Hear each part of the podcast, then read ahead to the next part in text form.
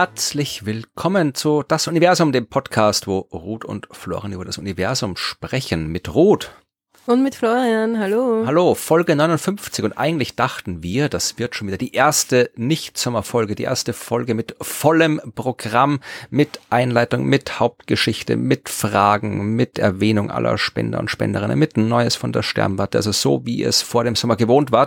Aber dann haben wir festgestellt, dass äh, wir doch noch auf Urlaub sind, oder eigentlich muss man sagen, Ruth hat festgestellt, dass sie doch nicht da ist, um diese Folge aufzuzeichnen.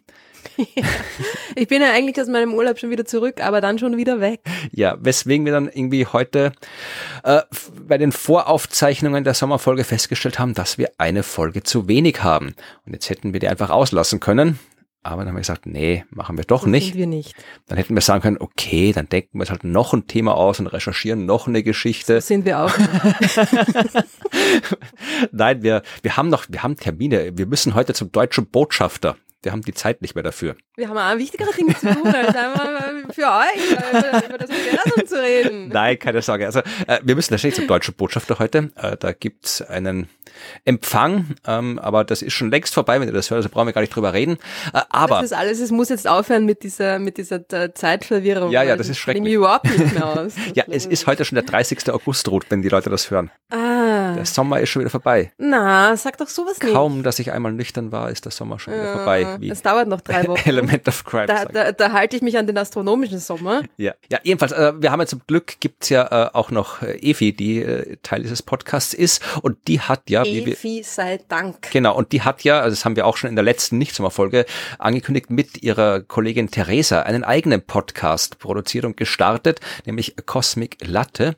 Ja, und äh, diesen Podcast, die erste Folge dieses Podcasts, die haben wir jetzt einfach genommen und werden die äh, als Universum ausgeben. Das heißt, wir werden jetzt, nein, also wir werden Ich jetzt, finde, so gar, so weit hergeholt ist es natürlich nicht, weil erstens ist ja Efi auch ein Teil des Universums. Genau. Das heißt, es ist ein, ein es ist quasi ein Spin-off Ja. vom Universum, Ja, ja, wenn man so will. Und ich glaube, dass äh, schon Efi auch durch das Universum da irgendwie inspiriert wurde, ihren eigenen Podcast Genau. zu starten, oder? Also Ja. es ist, wir geben ja quasi ein bisschen einen, eine, eine Starthilfe. Und vielleicht habt ihr das ja schon gehört. Vielleicht, wir haben es ja schon vor dem Sommer auch angeteasert und vielleicht denkt ihr euch, äh, aber tut mir leid, dann müsst ihr jetzt einfach durch. Könnt ihr es auch gerne nochmal hören. Es sind interessante Themen. Ihr hört jetzt also hier die erste Folge des äh, Podcasts über Astronomie, Cosmic Latte, Kaffeehausgespräche über Astronomie. Und wenn ihr wissen wollt, warum dieser Podcast Cosmic Latte heißt, was das alles mit Milch zu tun hat, ja, dann müsst ihr euch das anhören. Äh, wenn ihr wissen wollt, um was es geht, äh, eigentlich in diesem Podcast, da geht es um Weltraumwetter. Und wenn ihr wissen wollt, wie das Weltraumwetter wird,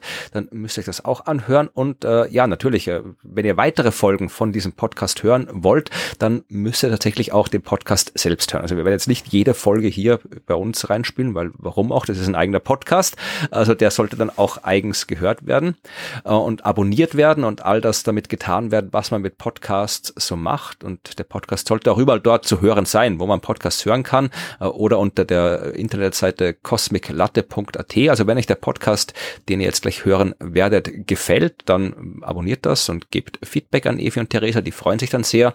Und äh, wir freuen uns, dass wir nicht mehr zusätzlich arbeiten müssen, sondern den Urlaub dann noch entsprechend ausdehnen können und hören uns dann beim nächsten Mal wieder mit dann echt wirklich wahrhaftig einer neuen Universumsfolge und wehe, es kommt wieder was dazwischen, das müssen wir jetzt durchziehen. Jetzt wird's dann Folge 60 wird das sein, das Universum Nummer 60. Das wird dann wieder so sein, wie es früher einmal war. In Echtzeit. genau, erstens in Echtzeit und auch in voller Länge und allen drum und dran. Wir hoffen, ihr habt einen schönen Sommer gehabt. Äh, der Sommer wird ja auch mittlerweile im September noch stattfinden. Das ist ja auch schon seit einigen Jahren so, dass der Sommer im August noch lang nicht zu Ende ist. Das heißt, ihr könnt den Sommer noch ein bisschen genießen und zur Einstimmung auf diesen Restsommer könnt ihr euch jetzt mit einer Folge Cosmic Latte zurücklehnen und das Universum das Universum sein lassen und eine schöne Zeit haben oder was auch immer. Mir fällt nichts mehr ein. Viel Spaß. Macht es gut. Enjoy. Bis zum nächsten Tschüss. Mal. Tschüss. Cosmic Latte. Kaffeehausgespräche über Astronomie. Hallo und herzlich willkommen zu Cosmic Latte. Kaffeehausgespräche über Astronomie. Wir sind ein Podcast, in dem wir über die Sonne, das Sonnensystem, die Milchstraße und all die anderen spannenden Themen sprechen wollen. Wir, das sind Theresa und ich, Eva. Hallo Theresa. Hallo Eva. Wir sind zwei Studentinnen der Astronomie an der Universität Wien. Und weil das hier eben jetzt auch unsere erste Folge ist, äh, wollen wir auch ein bisschen über uns reden und uns äh, vorstellen. Theresa, magst du vielleicht gleich mal beginnen? Erzähl uns, was hat dich zur Astronomie hm. gebracht? Ja, gerne. Ja, also ich finde die Astronomie und die Planeten, die Sterne, den Nachthimmel fand ich immer sehr spannend, hat mich immer interessiert. Und ich meine, ich glaube, jeder kennt das, unterm Sternenhimmel zu liegen und dann raufschauen, die Sterne beobachten. Und mich hat halt immer interessiert, ja, was steckt da alles noch dahinter? Wie funktioniert das? So, wenn ich da einen Stern sehe, ja schön, aber wie funktioniert der? Warum leuchtet der so? Oder ein Planet, was ist anders bei einem Planet und wie hängt das alles zusammen? Und dann Galaxien, ich meine, die sind ja sehr schön anzusehen oder Hubble-Bilder, die wir alle kennen. Ich wollte immer wissen, wie funktioniert das? Warum schaut das so aus? Und ja, dann habe ich halt beschlossen, Astronomie zu studieren nach der Schule und mich näher damit beschäftigen. Und weil es mir halt so gefallen hat, habe ich jetzt schon den Bachelor fertig gemacht und bin jetzt mitten im Master. Ja, bist du schon recht erfolgreich. Ähm, magst du uns noch erzählen, worüber deine Bachelorarbeit war? Äh, meine Bachelorarbeit war über braune Zwerge und über deren magnetische Aktivität. Genau. Und jetzt zu dir, Eva. Warum machst du Astronomie? Was hat dich dazu bewogen, das Studium zu beginnen? Und was war deine Reise dahin? Ja, die, die Reise war sehr lange und über sehr viele Umwege. Also bei mir ist es ja, ich bin eine Spätberufene. Ich habe ja äh, nach der Schule Publizistik und Kommunikationswissenschaften mhm. studiert und Politikwissenschaften. Also ich komme aus einer ganz anderen Ecke. Ich war dann auch ähm, mehrere Jahre in, in der Werbung, im Marketing tätig, habe in Agenturen gearbeitet und äh, ja, die Astronomie hat mich privat eigentlich immer begleitet. Also ich habe eben eh so ähnlich wie du, diese großen Fragen natürlich waren immer da. Ich habe mir Dokumentationen angesehen, ich habe jedes populärwissenschaftliche Buch gelesen. Ich habe mit 14 eben Stephen Hawking auch gelesen, das hat mich sehr geprägt. Und es war dann eben so ähnlich auch dann wie bei dir, eben diese Fragen, ich will es genau wissen, ich will es äh, tiefer erklärt auch haben. Also bei diesen ganzen Vorlesungen, du kennst das vielleicht, ja. da sagen sie dann immer, äh, ja, keine Angst, wir machen keine Mathematik, es kommen keine Formeln oder Gleichungen äh, vor in meinem Vortrag. Und ich habe mir dann eben gedacht, aber warum? Ja, ja. Ich will genau das wissen. Ja, Ich, ich will ja. wissen, wie er dazu kommt oder wie man das berechnet. Und ähm, da gab es eben auch so ein Schlüsselerlebnis, ähm, wie ich mal gesehen habe, dass die Entropie, dass es da eine Formel dafür gibt. Das war für mich so, wow, okay. Also man kann dieses Konzept der Entropie in, ein, in, eine Formel packen. Also das war für mich halt super faszinierend. Und dann habe ich mich irgendwann dazu entschlossen, das Studium neben dem Beruf zu machen. Also ich bin noch immer im Bachelor, seit ewigen Zeiten gefühlt, aber ich mache da so meine Vorlesungen und das macht ja. mir sehr viel Spaß. Und ja, und weil ich eben auch diesen kommunikationswissenschaftlichen Hintergrund habe, freut es mich auch sehr, dass wir da jetzt dieses Podcast-Projekt haben und ähm, wo wir eben über astronomische Themen reden können und so dann vielleicht andere äh, für unsere Themen begeistern können. Ja, die Begeisterung teile ich auf jeden Fall mit dir, Eva. Und deshalb finde ich es auch sehr toll, wenn wir jetzt das gemeinsame Projekt machen und halt unsere Begeisterung mit anderen teilen können. Wir wollen das ja auch alles sehr in einer entspannten Atmosphäre machen, also daher auch unser Titel. Ähm, wir wollen es ähm, ähnlich wie im Kaffeehaus, ähm, wollen wir die astronomischen Themen an die Hörerinnen und Hörer weitertragen. Deswegen auch unser Titel Cosmic Latte. Genau, und da gibt's ja eine Hintergrundgeschichte zu dem Cosmic Latte. Eine astronomische das, nämlich. Genau. genau, also erstens mal, das ist eine Farbe. Also ja, genau. Kein, äh, kein Kaffeegetränk, wie man vielleicht denkt, sondern es ist tatsächlich es ist eine Farbe. Habt ihr euch schon mal gefragt oder hast du dich gefragt, eben welche Farbe das Universum hat oder was für eine durchschnittliche Farbe es haben könnte? Ganz ehrlich, vor dem Podcast habe ich mich nicht damit beschäftigt und nicht gefragt, aber da hast du mir dann mal einen Link geschickt und ich war so, wow, es gibt wirklich eine Farbe so vom Universum. Ja, und es gibt so spontan, wenn, wenn mich man, wenn jemand fragt, was für eine Farbe das Universum, würde man wahrscheinlich sagen schwarz, aber das, äh, das stimmt, ja nicht. Ja, aber das stimmt nicht, genau, ja. Also weil es, müsste man ja das Schwarz angemalt haben und das ist es ja nicht, sondern die Farbe ist ja das, was das Licht, also sprich eben das sind diese ganzen Galaxiensterne. Und äh, da gab es tatsächlich eine Studie dazu, 2002 schon, also schon 20 Jahre her, und zwar, die wollten eigentlich das kosmische Spektrum bestimmen und haben sich da eben, also sie haben sich einen Ausschnitt vom Universum angesehen, der eben repräsentativ ist, weil du kannst ja also das ist ja die Theorie, dass man in jeden in jede Richtung gucken kann und das Universum ist ähm, gleich oder mhm, gleich genau. aufgebaut. Ja, also deswegen haben sie sich da eben einen Ausschnitt genommen, haben da eben tatsächlich 200.000 ähm, Galaxien untersucht und da so eine Mega-Mischung gemacht. Ja, ähm, also das geht, das ist ähm, alles erlaubt.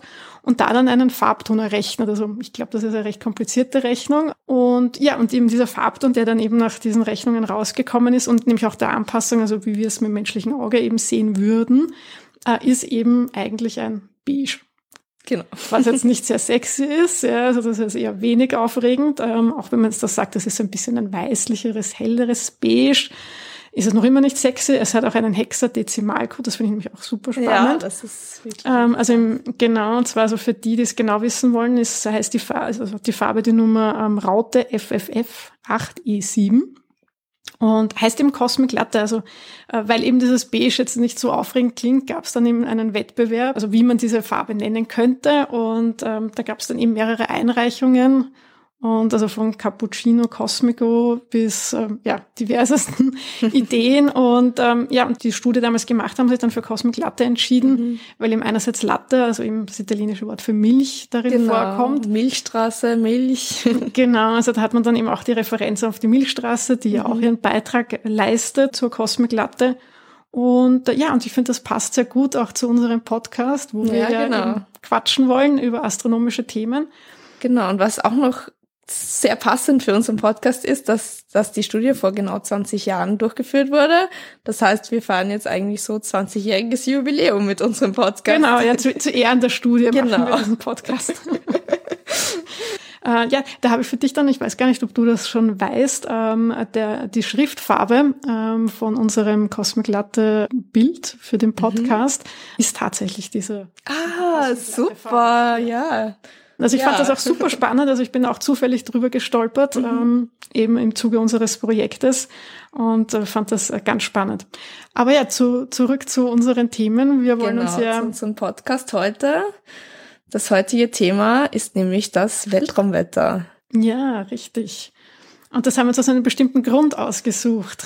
War das Thema für uns beide so ein, ein ja, ein bisschen ein Eye-Opener wahrscheinlich auch war, kann man das so nennen? schon irgendwie. Das hat so ein bisschen Und so ein Richtungsweiser, in welche Richtung wir, ja, ja. wir uns bewegen wollen, was uns interessiert in der Astronomie. Ja, es hat so ein bisschen unseren Blick verändert, weil es war ja bei mir so die ja, die Motivatoren ähm, für das Astronomiestudium waren halt diese Klassiker wie schwarze Löcher und äh, diese ganzen kosmologischen Sachen, ähm, die äh, von außen, sage ich jetzt mal, auch so super mhm. spannend im Wirken. Ja. Und ähm, ja, also jetzt, also wenn du jetzt zu mir gesagt hättest, ja, Sonne, Sonnenphysik, hätte ich wahrscheinlich mit den Schultern mhm. getrunken. Ja, das ist doch nicht so spannend. Ja, das genau. ist doch so nahe und das gibt auch viel spannendere Themen, so Galaxien, Urknall, Kosmologie, wie ist alles entstanden?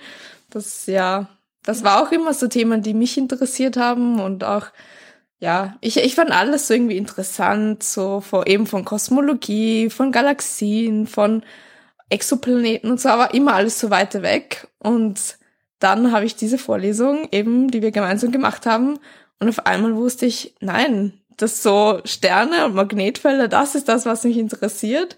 Deswegen habe ich dann auch meine Bachelorarbeit über das Magnetfeld von braunen Zwergen ist jetzt ein bisschen in dem Thema, aber ich bin eigentlich über die Vorlesung dann zu meinem Bachelor-Thema ah, gekommen. Super spannend, ja.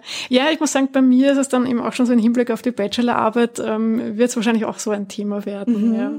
ja, ich hatte auch vor mit Weltraumwetter überhaupt nichts zu tun. Also ich habe da auch nicht viel gehört davon. Irgendwie, also so diese, ähm, ja, sicher, man, man, man kennt das natürlich schon, dass es da diese Sonneneruptionen gibt. Das gibt es ja dann doch ab und zu in den Nachrichten, aber so richtig damit beschäftigt habe mich vor allem auch nicht. Eben was jetzt wirklich dieser Einfluss sein kann, also diese Strahlung von der Sonne. Es geht eben um diese Plasmawolken auch, ähm, die dann eben von der Sonne ausgestoßen werden, ähm, die dann eben auf die Erde treffen, ähm, welche Auswirkungen das hat, eben auch auf die mhm. Satelliten. Ja. Und also das ist eben dieses Weltallwetter, allumfassend. Genau. Und, ähm, aber es ist nicht nur der Einfluss von der Sonne, um, es sind auch die kosmische Strahlung, die uns da auch beeinflussen kann und wo auch die Rolle von der Sonne wieder wichtig ist, die uns dann auch von der kosmischen Strahlung schützt, wenn die Sonne sehr aktiv ist. Wenn sie halt sehr viel so Sonnenwinde hat, dann schützt sie uns vor der kosmischen Strahlung besser. Ja, das fand ich auch super interessant, ja, ja dass, dass, das dann, ähm, dass es dann wieder das zurückdrängt ein bisschen, ja, oder äh, abschwächt zumindest, genau, ja. Ja, und dann gibt's eben die, ähm, natürlich die, den koronalen Massenauswurf, das habe ich halt super spannend natürlich ja, gefunden. Also das sind, also für alle, die das jetzt nicht wissen, das sind Wolken, die dann ausgestoßen mhm. werden, ja, äh, von der Sonne. Also das sind das sind ja 10 Milliarden Tonnen oder so, das sind eine mhm, gigantische genau. Massen, ähm, die dann in den Weltraum ähm, geschleudert werden. Also das ist äh, Sonnenplasma und ähm, die eben bei diesen Sonnenflecken hier entstehen. Und die drücken ja dann auch, also die machen dann diesen Sonnenwind dann, die beschleunigen den dann auch. Das wird dann so eine richtige mhm. Stoßwelle. Und ähm, ja, wenn sich das dann auf Richtung Erde bewegt. Ja. da kann dann verschiedene Effekte hervorrufen, wenn das auf die Erde dann auftrifft. Ja, ja eben und genau diese, diese Unmittelbarkeit, das fand mhm. ich dann auch immer so faszinierend. Ja. Genau, also das hat direkt einen Einfluss auf uns und das können wir direkt sehen, wie zum Beispiel in den Polarlichtern. Also das sind die schönen Seiten und schönen Phänomene vom Weltraumwetter, indem wir, wenn wir im Norden oder im Süden, in der Nähe von den Polen, dann können wir immer die schönen Polarlichter beobachten. Ja, genau. Hast du schon welche gesehen in echt? Nein, leider noch nicht, aber das möchte ich auf jeden Fall mal machen. Weil eben, wenn wir jetzt so über Weltraumwetter reden und so, dann, dann bekommt man immer mehr Lust, das auch mal wirklich so den Einfluss davon auf die ja. Erde selbst zu sehen. Ja.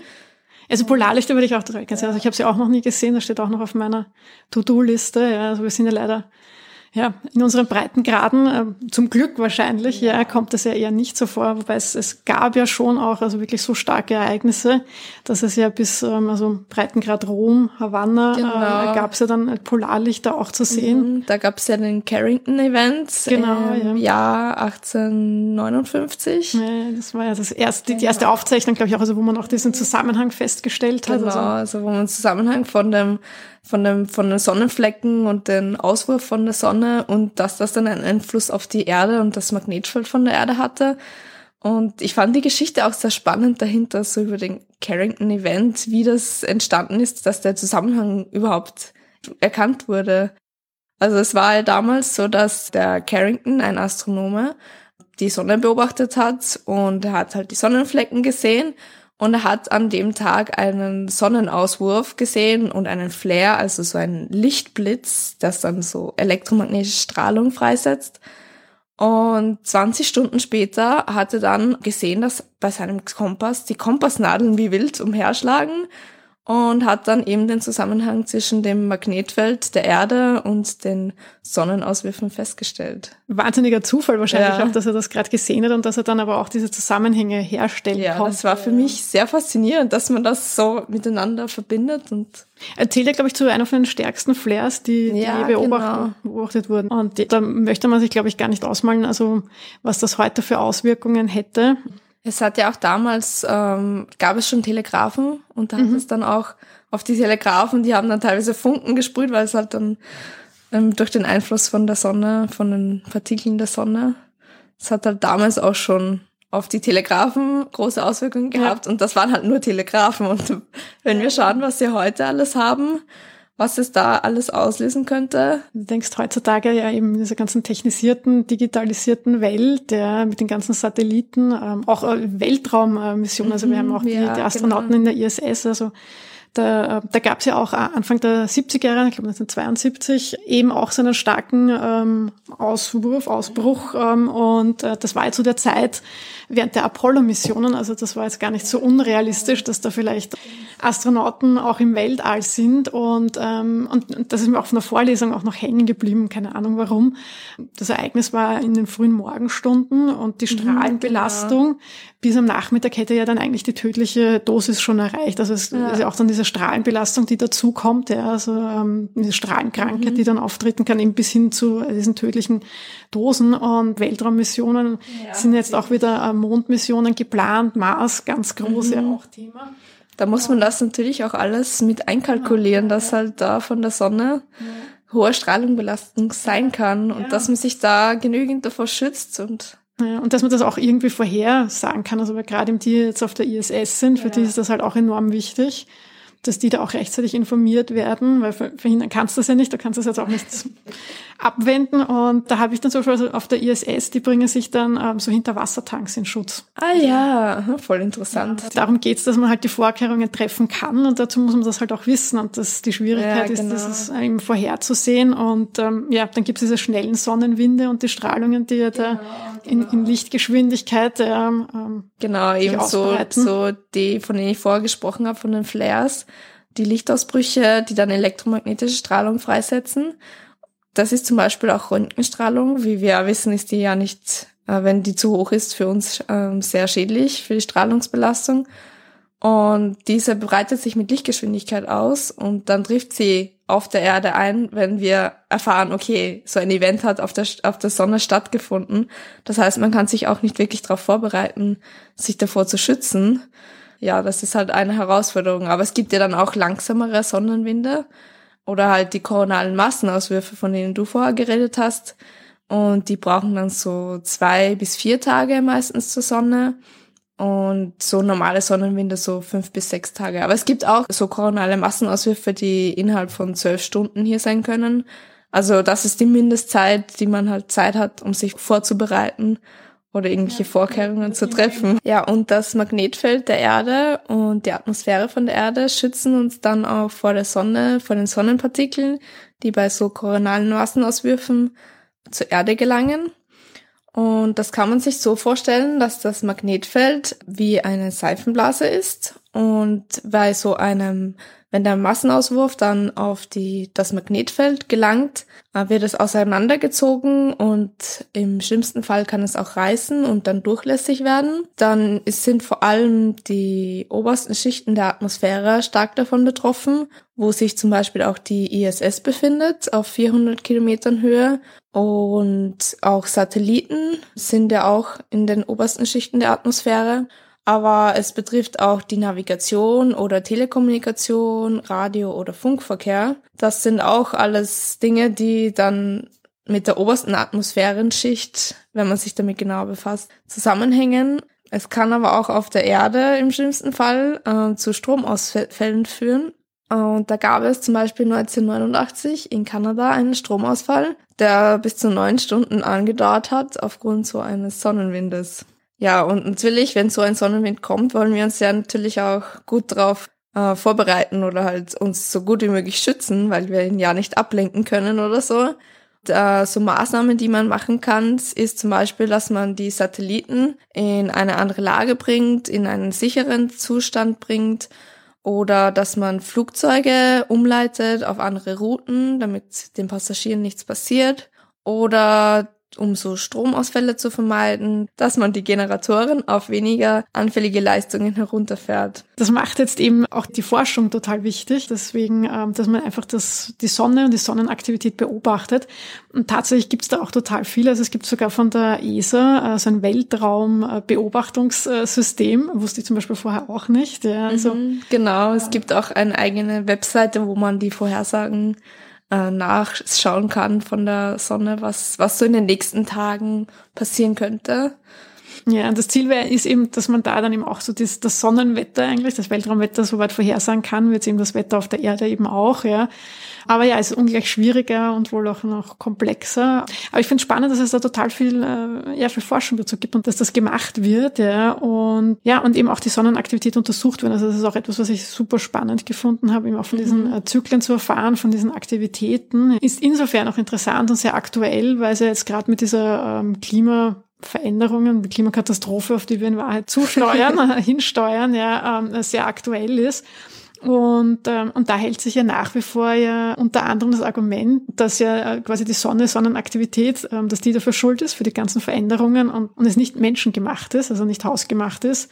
Und äh, ja, das wäre eigentlich auch ein schönes Thema, dass wir uns ja. anschauen, was für einen Einfluss die Sonne auf das Klima hat, die Klimaveränderungen, wie das alles zusammenspielt. Genau, und wenn ihr mehr dazu hören wollt, dann kommt zu unserer nächsten Folge von unserem Podcast. Ja, genau, dann werden wir uns das näher anschauen, wenn wir das mal besprechen. Genau. Ja, ja. Und äh, ja, an unsere Hörer und Hörerinnen, wenn ihr Fragen habt, die jetzt ähm, zum Weltraumwetter entstanden sind, die euch quälen, quält euch nicht, ihr könnt uns kontaktieren. äh, ihr findet alles dazu in den Show Notes und immer schön die Sonne im Auge behalten, aber nicht direkt reinschauen. Bis dann. Bis dann. Tschüss. Tschüss.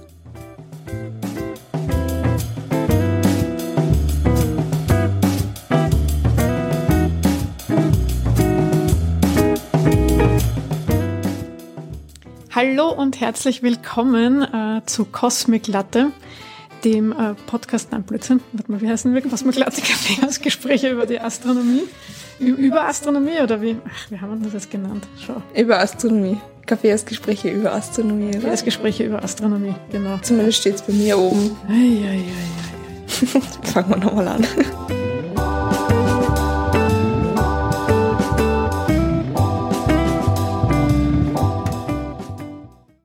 So, und wenn ihr noch nicht abgeschaltet habt nach dem Ende der ersten Folge von Cosmic Latte, dann hört ihr jetzt doch noch einmal mich, denn äh, ich wollte noch etwas ankündigen. Es ist zwar noch ein bisschen Zeit hin, aber ich habe gedacht, ich sag's trotzdem schon mal, weil man kann es ja immer mal sagen. Es gibt eine Das Universum Live Show. Es wird noch mehrere geben, aber es gibt die nächste Das Universum Live Show in Deutschland.